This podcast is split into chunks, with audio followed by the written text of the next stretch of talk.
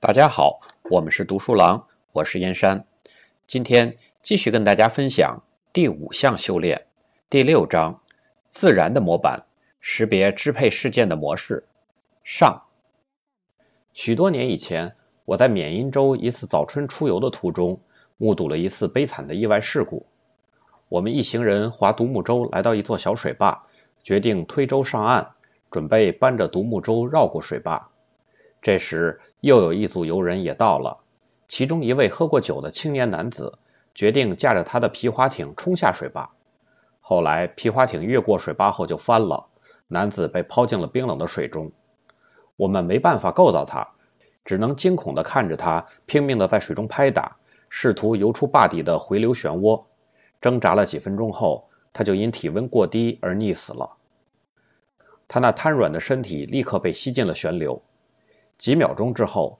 尸体在十几码开外的下游浮出水面，那里已没有坝底部的大旋流了。他生前拼命做却没做成的事，在他死后数秒之内有水帮他完成了。而具有讽刺意味的是，他在坝底试图对水流进行抗争，正是致死的原因。他并不知道，当时唯一能救他的办法是反直觉的。假如当时他不是试图游出漩涡，而是潜进水底。顺着坝底的回流游到下游，他就能活下来。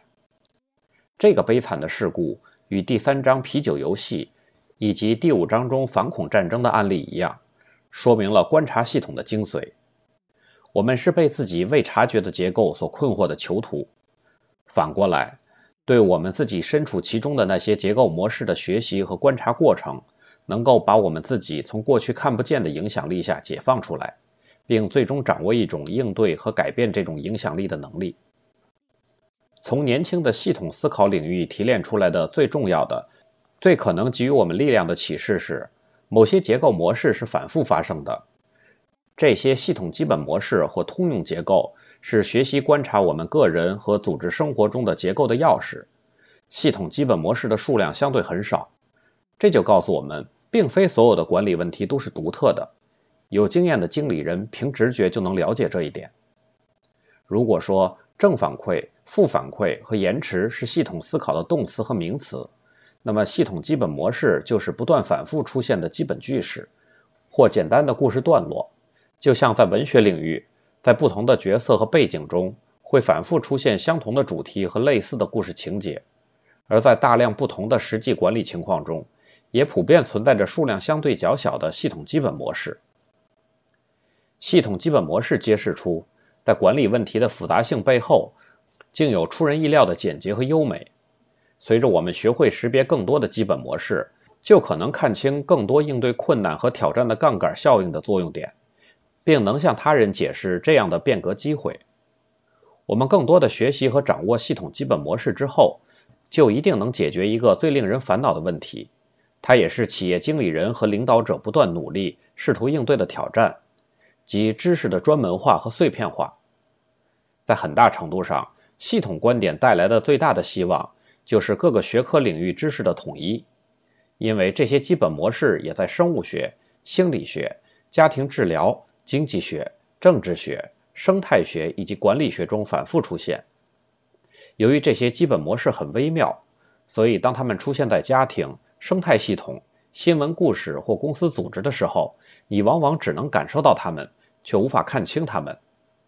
有时候，它们会使你产生一种直觉，即这个作用模式仿佛以前在哪儿见过。又是它，你会自言自语地说道。尽管有经验的经理人已经凭直觉知道了这些反复出现的故事情节，但他们往往无法用语言解释它们。系统基本模型提供了这种语言，可以把许多通常的只是简单的领导判断的东西。变为明晰的表述。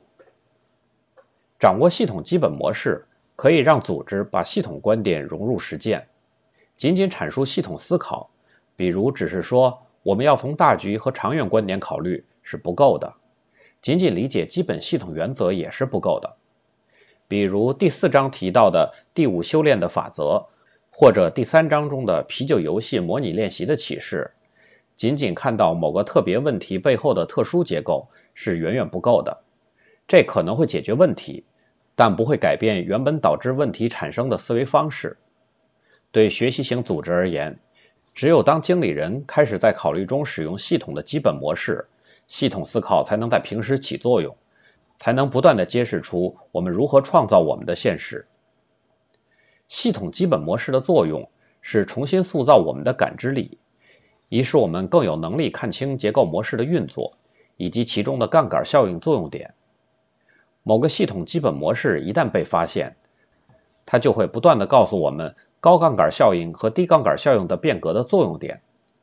到目前为止，研究人员已经发现了约十二种基本系统模式。本书将对其中九种模式的研究和应用做出介绍。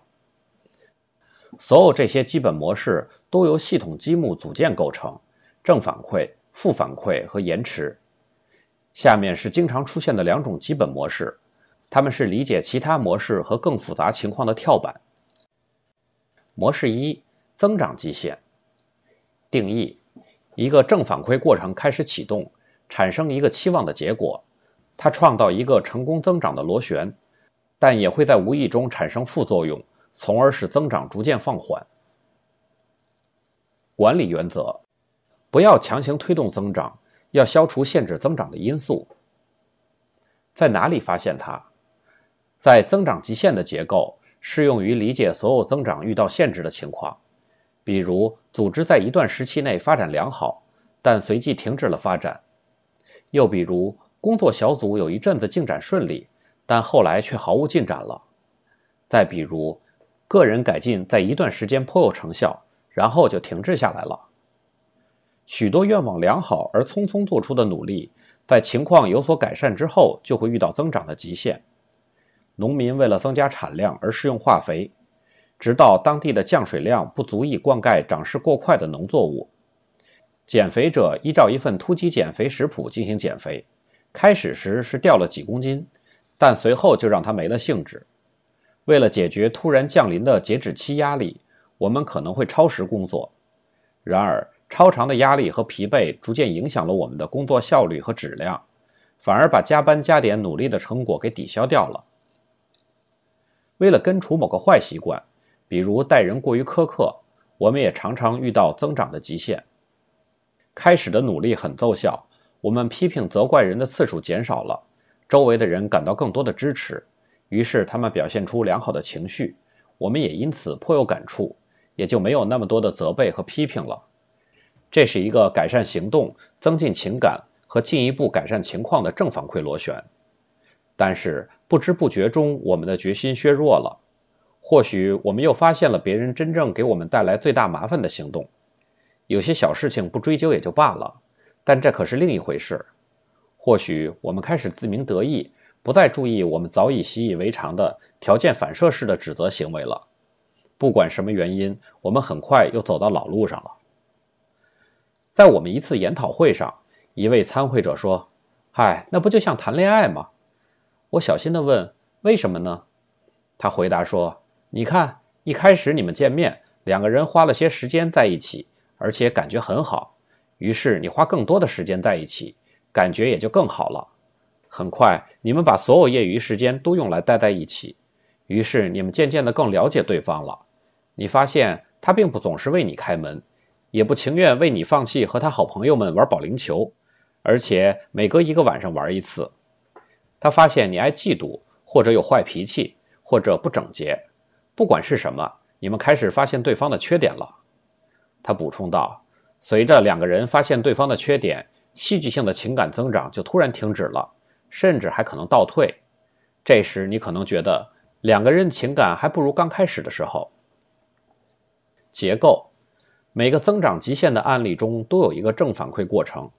在一段时期内，它自己就会产生增长或者改进的作用。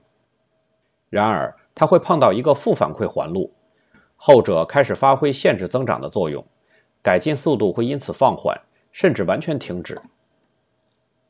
理解和利用结构模式，增长极限的模式在各个层次的组织结构中都发挥着作用。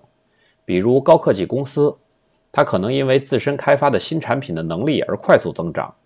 随着新产品的增加，收入会增加，研发经费也会增加，工程技术和研发团队也在扩大。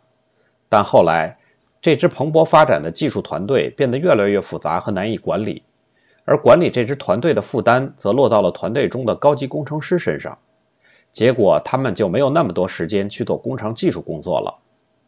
这样，由于最有经验的工程师的精力被分散到管理工作中去，因此导致了产品研发的时间延迟以及新产品推出的速度下降。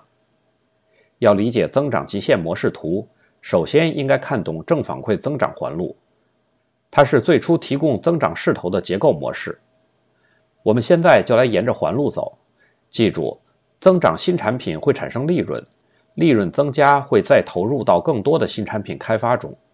然而，到了一定阶段，影响作用就会发生变化。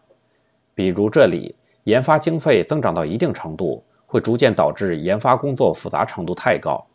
结果是，如果不把高级工程师的宝贵时间从产品研发分散到管理上，就无法保证对研发工作实施足够的管理。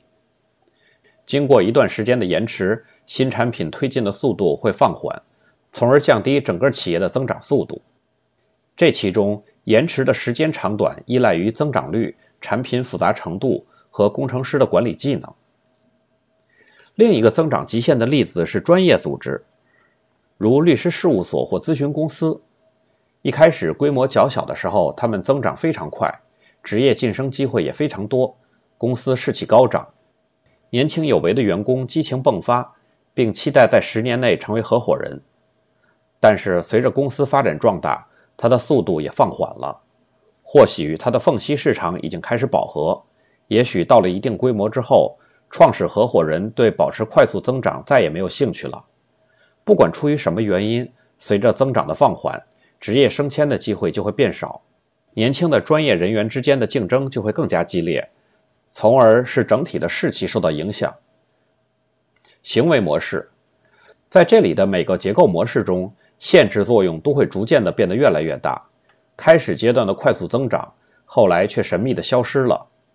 高科技公司也许再也不能恢复自己开发突破性新产品的能力，因而也无法再现高速的增长了。增长率可能逐渐下降到一个很低的水平，甚至其正反馈环路可能掉头逆转。变成负反馈，比如律师事务所或者咨询公司，由于丧失了缝隙市场的主导地位，公司的士气很快进入了实际的下降环路，也就是正反馈作用环路的逆转。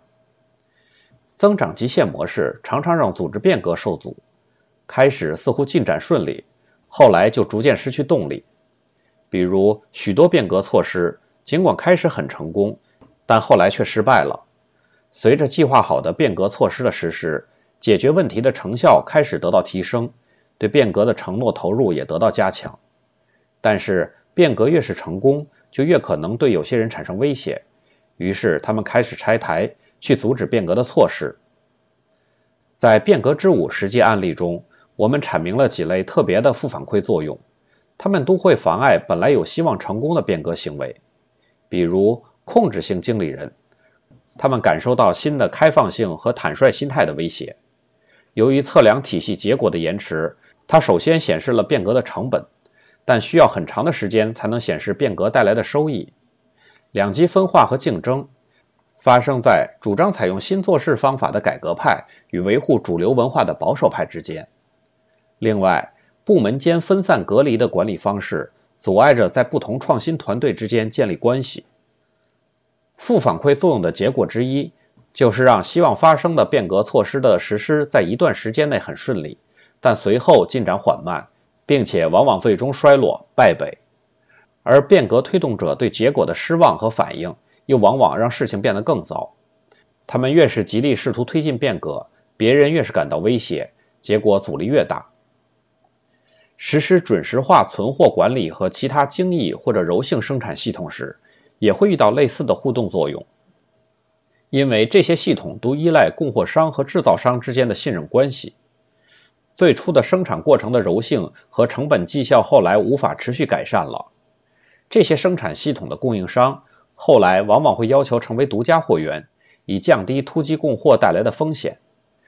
这对制造商来说是个威胁，因为他们习惯于向不同的供货商多头订货，或者通过竞标战让供货商之间相互杀价。这时，制造商对新供货系统的承诺和信心也会随之动摇，供货商也一样。于是，他们更有可能通过继续使用过去的多头订货和多家供货的方式来避免风险，也因此而破坏了准时化系统所要求的相互信任的关系。如何找出杠杆作用点？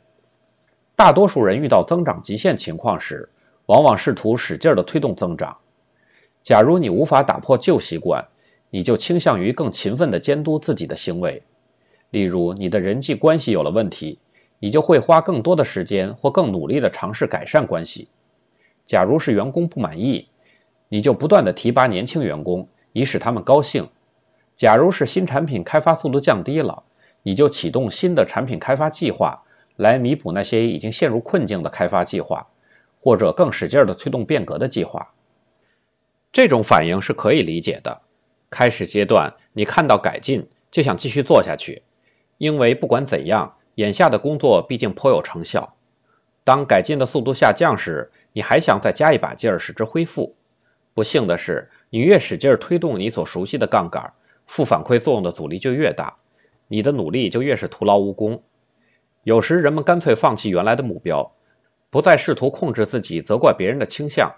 不再追求变革的目标，不再要求精益制作的改进，或者很可能是表面上没有撤销正式的计划，但实际上不再继续追求变革计划的成功，因而远远不能把成功变革的潜力挖掘出来。但是处理增长极限情况还有另外一种方式。每个增长极限情况的杠杆作用都是在负反馈环路上的，而不是在正反馈环路。要改变系统的现状。就必须辨别并改变负反馈限制因素的影响，这可能要求你采取自己未曾想到的措施，做出自己未曾考虑的选择，并完成对奖励和行为规范系统的困难的变革。仅靠减肥食谱也许不可能实施你的减肥目标，你需要加快新陈代谢，这可能要求你参加有氧活动，保持爱情与伴侣的关系，要求你放弃完美伴侣的理想。这种隐性的理想目标妨碍着你们维持改善关系。随着专业服务公司的成熟，继续保持士气和工作效率，就要求一套与以往不同的行为规范和奖励机制，尊重优秀的工作成绩，而不是在等级体制中的地位。这可能还要求平等的分配具有挑战性的工作，而不是偏向只有合伙人的资历。企业成长了，要继续保持有效的产品开发。就必须分配好由于越来越复杂的研发组织工作而带来的管理工作负担。为解决这个问题，有些企业采用分散式管理，有些雇佣外部专业人员来管理充满创新活力的工程师团队，还有的企业则开发组织内部愿意做管理工作的工程师的管理技能。如果能够实现诸如精益制造等领域的变革计划，那么这些计划肯定是属于更大范围的管理变革实践的一部分，而后者一定包括改进员工内部的互动关系，以及与供应商这类重要的外部业务伙伴的关系。成功案例通常特别要求有真正的变革措施，包括重新分配控制权，以及处理由于放弃单边控制而带来的风险。这往往是改善与关键供应商关系的长期努力的一部分。这也同时能帮助那些供应商提升能力。维持传统单边控制意图必然带来不信任感，而要克服这种不信任感，就必须实施这些变革措施。如果单边控制的意图不改变，即使全世界精明管理的方案加在一起，也不可能克服维持现状的负反馈作用的强大阻力。这就是为什么成功领导了精益制造的老手们总是强调，精益制造是文化变革。而不只是技术变革。增长极限模式还有另一个启示：限制作用总是存在的。一种限制因素被排除或削弱了，增长就又回来了。但新的限制因素还会出现。老练的领导者总是关注着下一组限制因素，努力去理解其性质，思考如何对付它。对有的情况，比如生物数量的增长，根本的经验教训是增长自然会停止。